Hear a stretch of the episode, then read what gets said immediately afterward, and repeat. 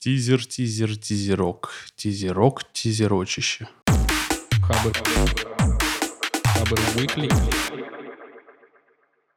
Всем привет, это подкаст Хабр Weekly. Сегодня мы в 14 раз собрались, чтобы обсудить самые важные темы недели, новости и интересные посты на Хабре. В студии Ваня Звягин, Адель Мбаракшин и Далер Алиеров. Привет. Всем привет. Привет, пацаны.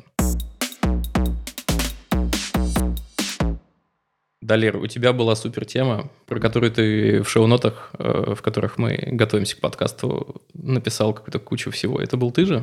Да, это был я. Правда, я не знаю, как об этом всем рассказать. Ну, короче, смотри, можно просто начать с того, о чем был пост. Пост был о том, что чувак под ником, Инетстар. да, чувак под ником InadStar написал правила общения в групповых чатах э, о том, чтобы они призваны делать так, чтобы у вас было меньше стресса при общении с кучей людей. И в целом это общение было эффективным во всех смыслах. Но там есть неоднозначные правила, и вот их, мне кажется, и можно обсудить. Там есть странные пункты, я могу прям начать с него. Это под номером 10, типа, нужно подбирать темы сообщений так, чтобы они были интересны хотя бы 20% участников чата. Как, Как- ты...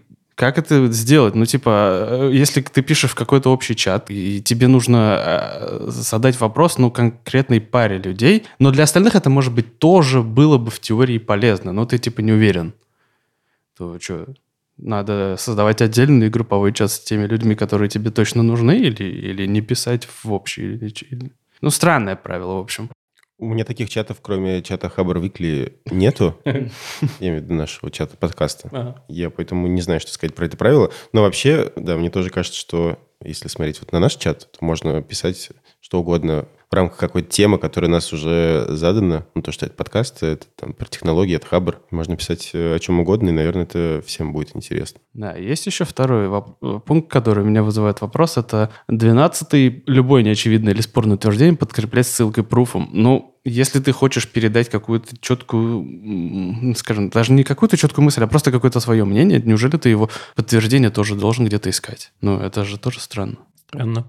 Мне кажется, автор, он в целом такой, типа, слегка на сложных щах. Хорошо или, ты, или плохо, это другой вопрос. Но, блин, у меня просто такая позиция. Но это же чатик. Это, то есть, не переписка, где в почте, где ты можешь там взять паузу, найти все пруфы, составить все очень четенько и всю аргументацию. Это просто чатик. Ну, просто вот такой чатик, он не только твой личный, может быть, или не рабочий, но и рабочие, они тоже все под- подвержены вот этим вот проблемам. Э, Я согласен со всеми остальными практически его э, пунктами, потому что в любом случае чатик или не чатик, но какая-то формализация мыслей должна быть там соблюдена, потому что вот это, там есть прям реально бесящая меня вот эта тема насчет того, что ты как-то незаконченные мысли выражаешь. Типа, сейчас вот напишу, погоди, там, вот секундочку, и ты, ну, он пишет, да, и как вот Далер, например, в этих шоу-нотах указал, что человек может просто отвлечься, а ты сидишь как дурак и ждешь. Ну, ты и не жди. Ну вот, а, а тебе надо узнать, ну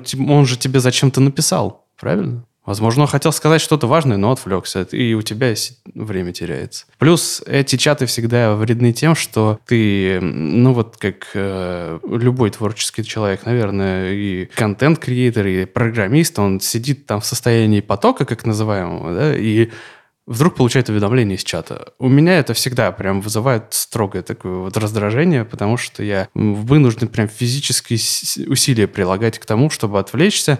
Ну ладно, даже отвлечься это как раз просто, да, но вот я отвлекаюсь, читаю, что написали, а скорее всего это какая-то неважная фигня, которая меня даже не касается, а потом обратно вернуться в это состояние очень тяжело. Поэтому надо отключать уведомления. У меня Вот я так и недавно делаю, да. случилась история. У меня все уведомления в целом отключены, и даже из нашего корпоративного чата. И коллега написал мне 24 сообщения, в общем, с таких э, бессодержательных, чтобы пробить мою брешь. В итоге, ну, понятное дело, я не увидел эти сообщения, и ко мне уже мои соседи по комнате обращались э, и говорили, напиши вот ему. А этот чувак был э, в офисе или удаленный? Да, просто в другой комнате. Ну, это просто лень. Ну, Ну, типа 24 сообщения, типа, далер, далер. Не, мне проще подойти. Вот если мы в одном офисе находимся, ну, да дойди, ты всегда быстрее решается вопрос, если Ну, это, мне кажется, на самом деле крайняя мера, и она на самом деле даже хуже, чем чат. В плане отвлечения, я имею в виду. Сейчас мы слегка, мне кажется, отвлечемся, но есть идея, есть такой подход к работе, когда ты работаешь э, короткими порциями. Поэтому, когда ты э, отвлекаешься, ну, то есть раз в 20 минут отвлечься, во-первых, никто не умрет, если подождет 20 минут, ну, обычно, а, а во-вторых, ты постепенно себя приучаешь быстро возвращаться к своему вопросу, на котором работаешь. 20 минут поработал, типа 10 минут, там, не знаю, 5 отдохнул. Это вот эти помидоры. Ну, помидоры или то, что выросло в итоге из помидоров. Ну да, такого плана подход. Вот надо придумать какой-то плагин, который будет включать уведомления каждые 25 минут, например. И там валится тебе такой поток. Да, да, да, да.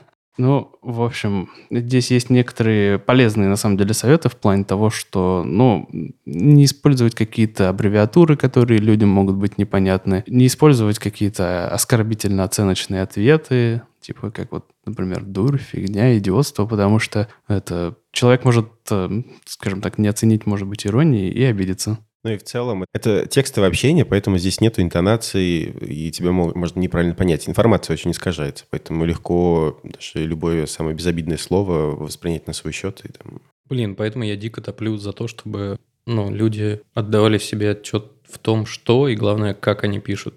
Знаки препинания, а, там, наличие или отсутствие э, какого-то смайла или эмоджи, прости господи. Когда это нужно, ну, то есть это важно. Блин, мне родственники часто пишут с кучей восклицательных знаков, и я каждый раз такой, блин, никто на тебя не орет, Ваня, все хорошо, все нормально, они просто не понимают. Ну, я на самом деле согласен, потому что, как мне кажется, соблюдение каких-то грамматических правил или не злоупотребление смайликами, например, это просто это вот новая форма уважительного отношения. Ну, такая модерновая, можно сказать. И у меня, ну, подобие тебя, есть э, знакомый, который, у которого коллега пишет, ну, в каждом сообщении, вот через буквально каждые несколько слов ставит многозначительные многоточия. И они у него все сообщения получаются такими томными. Если почитать мой ЖЖ десятилетней давности, то там будет много многоточий. Слава богу, что я избавился от этого. А вас точки напрягает в конце сообщения? Нет. Они делают серьезным обращение всегда. Стало если замечать чат. это, да. да. Хотя зависит от контекста. То есть, если я общаюсь в почте, то я точки ставлю, конечно. Но вот все мессенджеры, по-моему, там уже это таким стандартом негласным стало. А вот кажется, точки смотрите, это я, я слышал эти обсуждения о том, что, мол, в конце сообщения точка это такой, ну да, вот какой-то вес придает, да. А когда сообщение состоит из нескольких предложений и точки стоят посредине, вас это не напрягает. В смысле? Ну, в смысле, Полтора есть два предложения, после первого предложения стоит точка, а после последнего не стоит. Это норм. Это норм, ну да, вот. Но... А почему тогда после последнего не норм? Меня чисто визуально подбешивает. Меня прям начинает раздражать. Смысл этого, мне кажется, понятен. Тебе нужно разделить два предложения. Ну, логично. А последнее предложение тебе не обязательно разделять, поэтому ты экономишь время, экономишь усилия и не ставишь точку. Кстати говоря, по поводу серьезности точек и придания там веса сообщения. Они очень круто работают на коротких э, сообщениях, типа нет. да или нет. Точка. Да, да. И ты такой, ого, что это значило вообще? А если нет точки, это еще сразу понятно, такая пассивная агрессия. Да, да точка, это странно, да, звучит? Вообще, мне кажется, стоит взять за правило серьезные вещи обсуждать лично. Вот э, на прошлой работе у нас было правило у менеджеров лучше позвонить, чем написать, лучше встретиться, чем позвонить. Позволь, э, пока далеко не ушли, вот там вот есть важный момент в этом посте. Он злостный противник звуковых, голосовых сообщений. Я считаю, что это бич современности, потому что они в основном бесполезные, они медленные для восприятия и неудобные для прослушивания или еще что-нибудь. Как вы думаете? Для собеседника. А для тебя, когда ты там идешь в метро, у тебя заняты руки, тебе легче набрать их голосом. Мне кажется, Есть, ну, использовать в исключительных случаях, предварительно извинившись, типа, прости, я тебе пишу голосовую, потому что не могу по-другому. Это нормально. Когда ты всегда пишешь э, голосовые сообщения, это, наверное, уже не очень. Ну, как-то да, это too much. Но есть же промежуточный вариант. Можно диктовку использовать. Распознавание она... текста, да? Да-да-да, и она нормально обычно работает. Я вот никогда не пользовался. Но мне никогда не приходилось если, пользоваться если голосовым. тебе нужно записать, ну, если тебе легче записать голосом, ну, используй диктовку. Кстати, да. У меня вопрос. Вот насколько надо быть занятым человеком, чтобы вот не иметь возможности напечатать что-нибудь? Мне никогда не было такой необходимости. Вот интересно, Бумбурум слушает наш э, подкаст или нет? Если он когда-нибудь ко мне на следующей неделе обратится, значит, слушает. Он часто мне отсылает, блин, а, аудиосообщения, и я знаю почему. Он за рулем. Ну, допустим, за рулем. За рулем норм. Это я могу Я простить. его прощаю за это. Но остальные случаи тяжело. Тут, наверное, уже можно перейти как раз э, к тому, что я там писал. А что Почему? ты там писал? Почему нас, ты спрашиваешь, насколько нужно быть занятым, чтобы писать аудиосообщение и не взять, не напрячься и напис- не написать текстом? Я недавно мем видел, там сидит лягушка такая и текст, типа, извини, я не смог тебе написать, пришел э, в квартиру, снял штаны и 4 часа смотрел в, в стенку. И тут тоже, мне кажется, про это же, то, что иногда у тебя нету сил буквально на элементарные вещи. И я просто хотел сказать, что у нас э, ограниченный запас э, внимания и сил э, на то, чтобы информацию воспринимать. И чаты, они суперэффективны, и в этом у них суперэффективный интерфейс, и в этом смысле они очень быстро эту э, энергию, топливо из нас э, высасывают. Есть такой ученый Даниэль Канеман, в его книге «Думай медленно, решай быстро», он в своей книге он пишет о психике, о том, что она состоит из э, двух систем. Первая система быстрая и неточная, а вторая система точная, но при этом очень такая неповоротливая и очень много ресурсов э, затрачивает. И очень хорошо вот эту систему потом э, более понятно описывает Тим Урбан. Он приводит модель, что наш мозг — это такой типа космический корабль, за штурвалом стоит рациональный чувак, который типа, ответственный, э, решает какие-то точные задачи, и в его напарниках э, обезьяна. А обезьяна, ей лишь бы посмотреть, там, не знаю, Инстаграм, мемы новые. И у них постоянно такой э, конфликт случается между тем, что э, рациональному чуваку нужно э, что-то делать, но где-то здесь рядом стоит обезьяна, которая говорит, может, давай еще раз в Инстаграм посмотрим, потом будем работать обязательно. Обезьяна – это система 1, а рациональный человек – это система 2. И обе системы тратят ресурсы из э, э, бака с мыслетопливом, который вот этот термин уже вел как раз Максим Дорофеев. Обе системы питаются от одного бака, и поэтому, когда ты просыпаешься, едешь в метро, и в метро ты листаешь ленту, читаешь новости, у тебя, собственно, уже бак наполовину пуст, ты приезжаешь на работу, где нужно использовать систему 2, а для нее просто нет ресурсов. И поэтому в, ми- в жизни просто столько источников, ст- столько вещей, которые с радостью у тебя это топливо заберут, Э, уведомления, чаты с мемами, новости, какая-нибудь там медуза, э, там видосы. В метро элементарно едешь, там вокруг люди, кто-то что-то говорит, ты подслушал. И, в общем, тысячи вещей, которые тебе топливо это забирает. Поэтому, когда тебе надо написать что-то, то ты просто забиваешь, потому что типа, элементарно нет на это силы. И ты берешь и диктуешь, выбираешь самый простой способ. И тут мы от чатиков переходим к медитациям.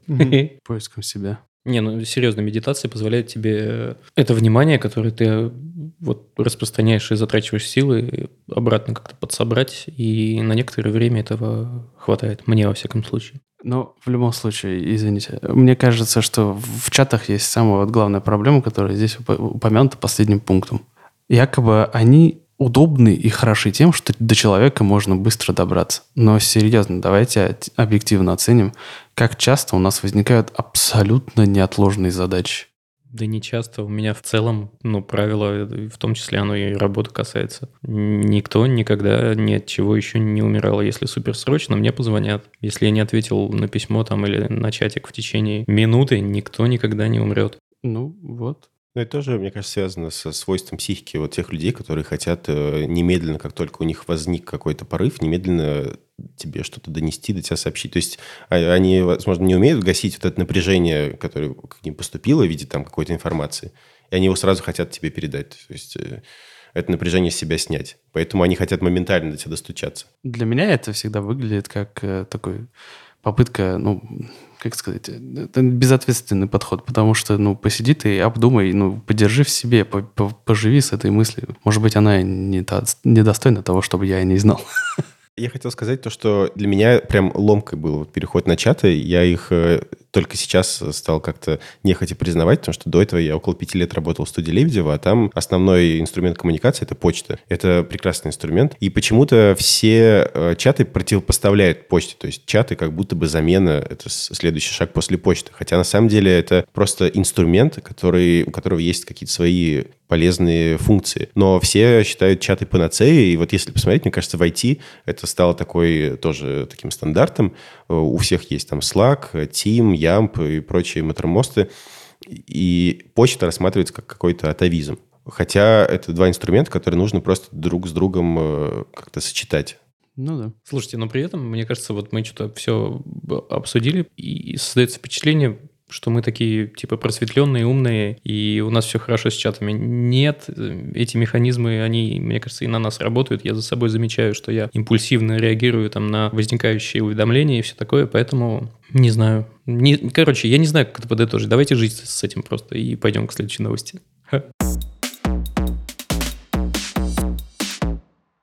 Выяснилось, давеча, надысь, что Google замыкает пользователя внутри Гугла. И больше, чем в половине случаев, когда пользователь вводит запрос, он никуда не переходит, а остается в Гугле и смотрит на инфу, которую дает ему прям Google. Например, типа, сколько градусов Кельвина э, в стольких-то градусах Цельсия. И ты никуда не переходишь, ты получаешь инфу прямо там, и ну либо остаешься и дальше что-то гуглишь, либо просто уходишь. Вот такая новостюха. Давайте так, обсуждать. Вот давайте обсудим. У нас как раз относительно недавно, там несколько выпусков назад была буза насчет Яндекса в плане да. того, что они как раз э, своими сервисами замещают сервисы других. Далер, ты рад? Здесь ведь то же самое. Как пользователь, я, конечно, рад, что все может замыкаться. Не, не то, что, что это все замыкается там в Гугле или в Яндексе. Я рад, что я могу быстрее получить э, решение своей задачи. Да, это же бесконечно удобно, когда тебе даже Google открывать не надо. Ты просто в строке браузера пишешь там 2 плюс 2, и он тебе сразу выдает ответ 4. Ну,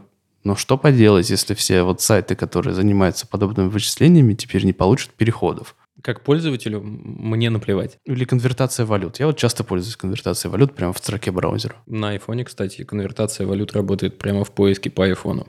Вообще, вообще тоже То есть я вообще даже никуда не перехожу.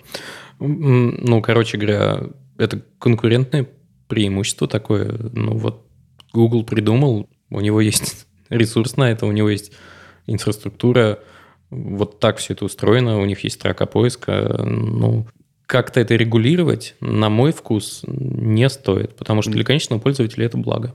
Мне вот интересно за этим будет понаблюдать, потому что, как мне кажется, в Америке очень, ну, намного сильнее развито вот это вот антимонопольное движение, которое вот по сравнению с тем, что есть у нас. И если даже у нас жалуются вот в эти федеральные антимонопольные службы э, вот, компании, которым мешает Яндекс, то будут ли как-то э, вот американские компании жаловаться на Google? Будут. Ну, а, а, а смысл? Ну, в ну, смысле? ну, в плане того, что это же Google, это его поиск, и, ну, как сказать, они не препятствуют ведь напрямую другим сервисам, они просто предоставляют такие же услуги. Ну, как это можно назвать вот монополией? Нет? Нет? Я сам не до конца понимаю, как это может повлиять. Я не, не знаю, как работает монополия на подобные продукты.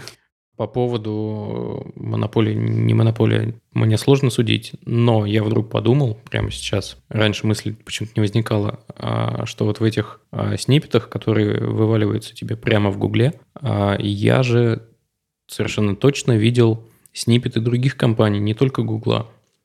Тебе наиболее релевантные результаты выводятся в виде таких карточек. Угу. То есть ты не переходишь, это факт, и, наверное, не переход для владельца информации, которая находится в карточке, это не круто. Но саму-то информацию показали. Это влияет, то есть, не на метрику, но на узнаваемость бренда, например, но влияет. Вот почему это не влияет на метрику? Вот со всеми вот этими внедрениями АМП и прикешированных страниц, я так понимаю, что у многих возникает вопрос, а как их считать? Потому а что они кэшируют... технического директора позвать. Вот надо, кстати. Как-нибудь, чтобы он рассказал вообще, что происходит с АМП и турбостраницами. У нас сейчас это тоже вопрос как раз остро стоит, но, типа, ну, вопрос в том, что кеширование, это же ну, происходит на стороне Гугла, и, соответственно, ну, какие бы ты туда метрики не поставил, Google, скорее всего, их не подтянет, верно ведь? Метрики из аналитики? Да, аналитика. Можно ли считать на этих страницах аналитику? Или еще что-нибудь? Насколько я знаю, можно. Можно, да. Мы... Можно. Но по-другому это ведь делать, верно? Ну, там нужно как-то пошаманить. Ну, ты не продолжаешь посчитать существующие метрики, тебе нужно навесить еще что-то. Ну вот просто вот те карточки, о которых ты говоришь, это то, что как раз кэширует сам ну, Google. По сути, да. Ну и да, у меня тоже такой же вопрос, как и у тебя, наверное, почему это, ну типа считается ли это переходом или не считается? Вот это супер интересный вопрос. Если у кого-то из слушателей есть ответ, напишите нам в чатике, пожалуйста. Мы не знаем, сорян. Вот, и Давай еще упомянем вот этот вопрос о том, что ты сказал, что интернет для многих людей это действительно один сайт. То есть дальше Гугла они ну, в- вообще в целом не уходят, потому что ну, им нужен один запрос и одна страничка. И вот э, есть Google, и это весь интернет. И Ну есть да, там, там есть новости. э, ВКшечка. У кого-то это ВКшечка, у кого-то ЖЖшечка раньше была. А у кого что еще там? Фейсбучик. У некоторых Facebook это прям единственный сайт, который они открывают. Ну да. То есть э, и вот сложно ли, мне кажется, в такой ситуации сложно как-то упрекать людей в том, что они, ну, не пользуются всеми возможностями, которые им предоставляют какие-то сервисы. Ну, Слушай, если так рассуждать, то можно вообще дойти до мысли, что вот у меня есть мобила, я не пользуюсь всеми возможностями и пользуюсь там только тем, что лежит на поверхности. По сути, ну, аналогично тому, что Google предлагает. Вот оно вываливается мне в подсказках каких-то и все, а глубинными функциями я не пользуюсь. Наверное, это расстраивает разработчиков этих функций или нет? ну, скорее всего. Давай не, не будем далеко идти за примерами. Ты в прошлом подкасте говорил, что у тебя существует Тиндер, который ты просто много лет не открывал. Я его, кстати, грохнул. Ты убил его. Ну да, потому что я его не открывал. Ну вот, ну, ну ты вспомнил о нем и решил от него избавиться. Типа, действительно, почему? Ну вот и здесь то же самое. Тему монополии я сейчас почитал немножко Википедию. Вот, и сейчас буду умничать. Короче, на самом деле там прикольно то, что, по сути, это инструмент рыночной регуляции, потому что, ну, типа антимонопольные службы, потому что, когда у тебя создается монополия, то пропадает конкуренция, если пропадает конкуренция, то постепенно ты начинаешь давать более херовые услуги. Э, Вот это все не в плоскости, а обижаются ли разработчики или нет, обижаются ли, типа, веб-мастера, которые Что сайты эти делают. проседает, Да, что это как бы э, нужный инструмент для того, чтобы рынок был, ну, типа, более развитым, да, и э, каким-то понятным для пользователя в долгосрочной перспективе. То есть это, вот, мне кажется, что проблема в том, что мы обсуждаем это с точки зрения обидок, вот, а не с точки зрения, как бы, надсистемы. Что у нас есть какое-то понятие о справедливости, якобы существует какая-то справедливость, и она здесь не соблюдается. Ну, простите, если, давай, если мы будем обсуждать монополию в таком ключе, то я не вижу внятных конкурентов Google. Ну, а о какой конкуренции может идти речь? Ну, есть э, DuckDuckGo, например, да, который позиционирует себя как приватный Google, грубо говоря. Ну, приватный поисковик. Но им неудобно пользоваться. Э, э, Google завязывает тебя очень глубоко на основе того, что у тебя ты пользуешься их браузером, ты пользуешься их сервисами в плане там ну, календарик, там не знаю, что еще, что-нибудь такое. Ты пользуешься, ну, не в вашем случае, но я вот, например, пользуюсь андроидом, на котором много сервисов от Гугла, и я не могу, я реально не могу перейти, например, даже с Chrome на какой-нибудь другой браузер, потому что у меня там все явки и пароли, грубо говоря, и мне просто лень их перетаскивать, даже если есть такая возможность. И это, это ли не монополия? Ну, с этим-то что сделать? У Apple такая же история, потому что у Apple огромное количество сервисов, и у них тоже есть вот эта вся крутая экосистема с макбуками, телефонами, часами, вот это вот iTunes, iStore, вот и так далее. Они тоже тебя внутрь себя затягивают, и, ну, ты прям заставляешь, ну, э, как, заставляют тебя вариться во всем этом. И когда ты достаточно глубоко погрузишь, ты, ну, ты не сможешь соскочить с этого, даже если захочешь. Перейти тебе, вот, Ваня, сейчас с iPhone на Android будет физически больно. Ну, я же переходил с Android на iOS. Но я прям уверен, что сейчас ну, переход будет болезненным. А мне кажется, наоборот. Потому что они стали очень похожи в Думаешь? последнее время. Я не про экосистемы, я про подходы к решению пользовательских запросов. Это мы от темы отклоняемся. Слушай, я могу эксперимент провести ради прикола и даже, может быть, какую-то заметочку потом написать. Можно попробовать. И не имеет смысла. Потому что и Вилсаком так сделал, и розетка. Ну, в общем, И посмотрим, сделает ли так Хабр. Я принес вам довольно интересную статью, ее просто прикольно читать, потому что это наш, как его назвали, суперстар Хабра. Милгард написал статью о том, как, был, как устроена защита детей информации, о том, как она развивалась и откуда началась, скажем так. Любопытная история, потому что она началась, по сути, с комиксов э, в Америке. И как, тогда это никак не регулировалось, и комиксы были там расчлененкой, обнаженкой, и люб- дети любых возрастов могли просто взять их, купить. И только буквально недавно, пару десятков лет назад, начали задумываться о том, что, наверное, не стоит детям подобное показывать. И в целом а, он проследил всю вот эту тенденцию развития вот подобных, э, подобной цензуры, скажем так, среди не только Америки, но там Японии или других стран. Я все это хотел вспомнить насчет, ну, на фоне вот этих историй о том, что в начале августа и конце июня в Америке, июля, э, в Америке произошли инциденты с массовой стрельбой. Там буквально за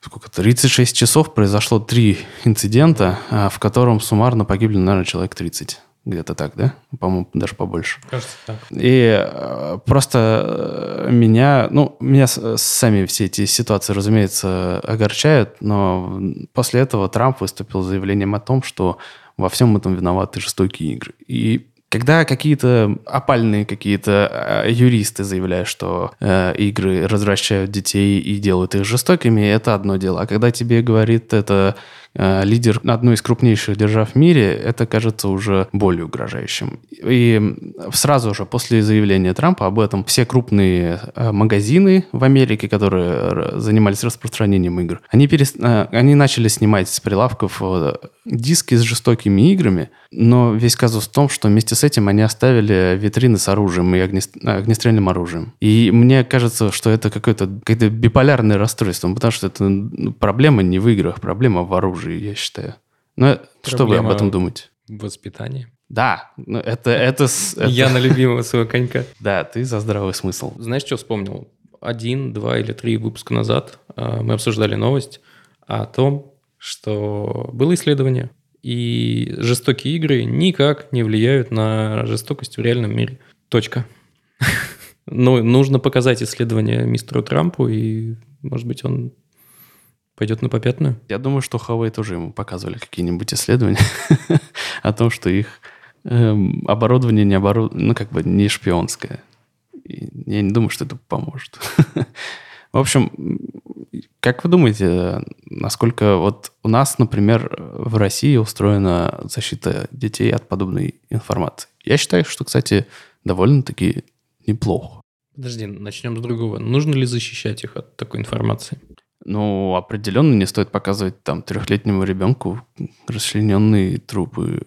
Это, честно говоря, никому не стоит. Вообще вс- всем, в том числе детям, мне кажется, полезно создавать границы, потому что границы помогают, ограничения какие-то помогают нам развиваться. И э, нужно какую-то систему тоже, я думаю, детям разработать, э, в какие года что можно, что нельзя. Как-то аккуратно ограничивать А как информацию. же индивидуальный подход? Да, есть, конечно. Очень индивидуально ограничивать. Ну, ты же индивидуально создаешь эти рамки для каждого Мне ребенка. просто ты сказал, нужно разработать систему. Ну, я имею в виду, если вы родитель для вашего ребенка, А, разработать В свою таком собственную смысле, систему. Да, согласен. Ну вот э, просто э, как раз Милгард утверждается в статье, что вот у нас в России есть прям четкие рамки того, что детям показывать можно, что нет. Это, ну, это может быть не совсем объективно в точке зрения, что ну, действительно у каждого детей, наверное, восприятие разное, или как ну, все по-разному будут реагировать в зависимости даже от возраста, но в целом это помогает просто производителям представлять себе, что они, ну, как бы, грубо говоря, могут делать. Это по- по- помогает им формализовать вот эти вот э, какие-то вещи, которые они создают.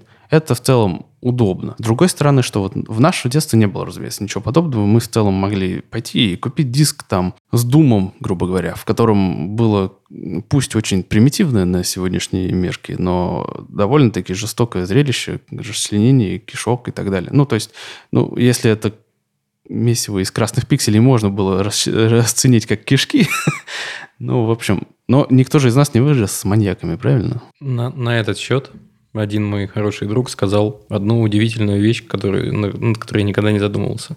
А кто тебе сказал, что ты вырос нормальным? Не знаю. Ну вот, Ну, я же не убил никого. нет, не убил, это прекрасно. Но вот этот ключевой, мне кажется, вопрос. Кто тебе сказал, что вот мы здесь все нормальные? Может, может с нами что-то на самом деле не так? Ну, давай просто... Может, вот в том смысле, что, может быть, было бы лучше, если бы мы э, расчлененку в Думе не видели. Да, просто нет каких-то очень ярких там асоциальных у тебя отклонений, которые заметны. Но есть какие-то другие. Ну, главное, что я не взял оружие и не пошел стрелять людей. Я считаю, что это вот признак нормального человека. И Трамп просто говорит, что люди стреляют людей из-за того, что они играют в жестокие игры. Это неправильно. Ну, это, конечно, неправильно. Почему а, а, одни люди стреляют других людей? А, Потому что, ну, либо они чего-то боятся, обычно все какие-то мотивы ведут к страху глубинному, а, либо, э, ну, либо они с чем-то не согласны и таким образом выражают свой протест. А другое дело, что там, где начинается чужая свобода и кончается, как бы, кончается моя. Ну, то есть убивать других людей нельзя. А причина, я не знаю, мне кажется, это слегка за плоскостью вот просто какого-то регулирования лежит, и, и тем более жестоких игр, совершенно точно. Мне кажется, причина куда глубже. Ну, давайте еще такой вопрос обсудим. Вот, например, на играх и фильмах есть возрастной рейтинг. Ну, и у нас, и в Америке, и везде. Как вы считаете, он, этот рейтинг, он должен иметь обязательный или рекомендательный характер? Ну, по-моему, же есть такая практика, когда ты приходишь с родителями на, например, фильм с рейтингом выше, чем тебе положен. С их согласия ты можешь туда пройти. Но вот мне кажется, это здравый подход. Это рекомендация. А что делать, э, пускать или не пускать, это уже на усмотрение родителя. С запрещенной информацией, мне кажется, важно, чтобы просто был какой-то человек, который бы тебе объяснил, что это такое, как к этому можно относиться. Ну, то есть помог справиться вот с чувствами, которые у тебя возникают, когда ты там видишь расчлененку или там какую-нибудь любовную сцену. Поэтому, собственно, мне кажется, от, от информации нельзя полностью оградить, но нужно уметь как-то с ней взаимодействовать. Ну вот у меня есть такой вот пример, когда моему ну, школьному другу родители, получается, еще где-то даже, наверное, до первого класса. Скажем так, они специально подготовили слайдики а с, ну, с историей о том, как, эм, как, это, как происходит э, любовь у взрослых людей, грубо говоря. Слайдики прям. Слайдики. Ну, там все, разумеется, без э, реалистичных картинок, но все наглядно, скажем так. И в дошкольном возрасте они его посадили и объяснили, как откуда берутся дети. Я не считаю, что это какой-то там, может быть, перебор или странность, ну, потому что все это было донесено до него довольно просто и э, доходчиво, скажем так. Но здесь странность, наверное, возникает в том, что, ну, может быть, это было немножко рановато. А почему они решили это сделать? Ну, у них такой вот подход. Я не знаю, почему. Они сами захотели, не ребенок попросил. Нет, не ребенок попросил. Ну, э, причем я, ну, человек точно был совершенно нормальным. Мы с ним долго дружили, но, к сожалению, э, расстались по стечению обстоятельств, но ну, это обычный парень. Вот мне кажется, очень важная вещь. Не нужно специально вот информацию доносить. Мне кажется, Далер прав. Нужно тщательно подготовиться, эти слайдики вот сложить в место, э, под, подписанное, когда там Петенька спросит про секс. А, распечатываешь, пломбу срываешь, вставляешь слайдики или диафильм там заводишь ему и типа вперед. Пока сам не спросит, мне кажется, не стоит. Но тут важно заметить, что нужно создать, вероятно, такую атмосферу, когда ребенок может спрашивать и не ссать. Вот Точно, потому что зачастую, ну, мне, например, стыдно было спрашивать у родителей. Или мне даже стыдно было смотреть с ними фильм, в котором внезапно начинается любовная сцена. Ну, у вас был такое? Было, конечно. Наверняка. Ну вот у него, кстати, такого... В наверняка. Было или нет? Просто не помню. Возможно, моя память просто вытеснила это все, эти воспоминания. А у него, кстати, он рассказывал, что нет таких проблем. Ну, то есть он спокойно вопросы задавал и смотрел такие фильмы, и, ну, типа, и у них эта семья ни, никак не каралась. По поводу говорить только, когда ребенок спросит.